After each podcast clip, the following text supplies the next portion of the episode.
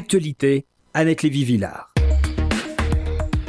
Grève et manifestation contre les violences faites aux femmes. Une grève décidée après les meurtres de deux jeunes filles de 13 et 16 ans la semaine dernière, portant à 24 le nombre de femmes et de jeunes filles tuées cette année en Israël par des hommes de leur entourage. C'est l'objet de la chronique d'Annette Lévy-Villard. Bonjour Annette. Bonjour Paul-Henriette. Eh ben, pour une fois, euh, la découverte et la destruction de tunnels entre euh, Israël et Liban, les tunnels du Hezbollah, ont été un peu relégués derrière un événement historique, qui sont ces dizaines de milliers de femmes avec des hommes qui ont manifesté hier, hier, oui, c'est ça, euh, contre la violence faite aux femmes, mais la violence Vraiment, il y a des crimes, des assassinats de femmes, une grève générale dans tout le pays qui a été encore une fois une première absolue.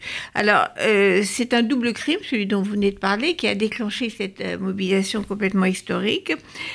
Euh, c'est le 26 novembre que deux corps de très jeunes filles assassinées ont été retrouvés. Celui de Yara Ayoub, souriante adolescente moderne de 16 ans, qui a disparu quand elle allait à une fête dans son village arabe de Galilée.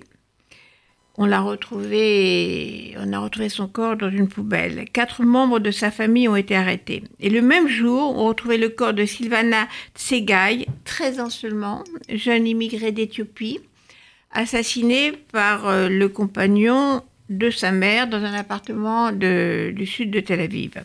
Cette jeune arabe israélienne et cette petite fille immigrée éthiopienne sont les 23e et 24, 24e victimes de la violence contre les femmes en Israël en 2018.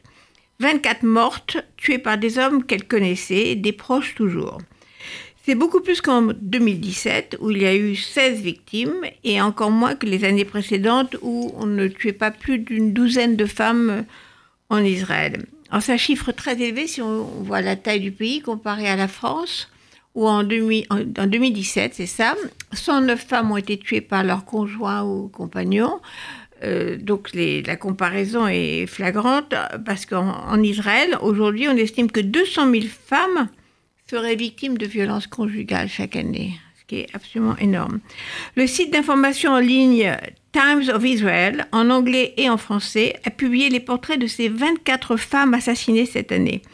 On y voit que la violence traverse toutes les couches et toutes les communautés euh, en Israël. Il y a des femmes juives tuées par un ex-mari, un ex-compagnon ou un membre de sa famille, comme Elisabeth Cardona, 53 ans, poignardée à mort par son conjoint à Tel Aviv, ou Myriam Shalom, 62 ans, tuée par son mari à Modine, ou encore Ekaterina Sverlov, d'origine russe, étranglée par son fils.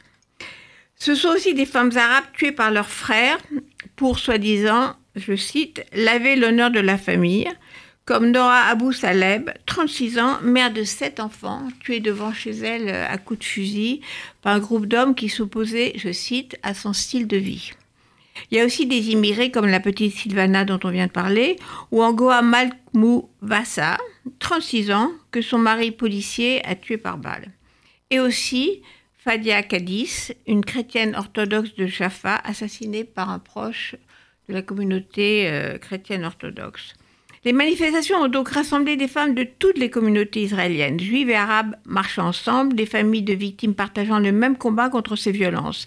Et pas seulement des femmes. Ainsi, à l'université de Tel Aviv, professeurs et étudiants ont fait grève pour manifester leur soutien à cette proposition d'un programme national pour mettre fin à cette violence. Dans la plupart de ces crimes, les victimes avaient euh, sollicité la protection de la police et visiblement ne l'ont pas obtenue.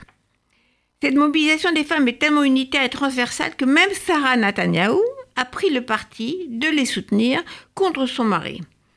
Bibi Netanyahu se serait fait engueuler, je cite encore, c'est le terme, selon la presse, par Sarah. Elle aurait été choquée d'apprendre que son mari et son gouvernement avaient voté contre un projet de commission d'enquête parlementaire sur les assassinats de femmes en Israël. Benjamin Netanyahu avait voté contre parce que, dit-il, il y voyait une manœuvre de l'opposition. Du coup, il a changé d'avis. Et maintenant, le Premier ministre israélien emploie le mot de terrorisme pour parler de la violence contre les femmes en Israël.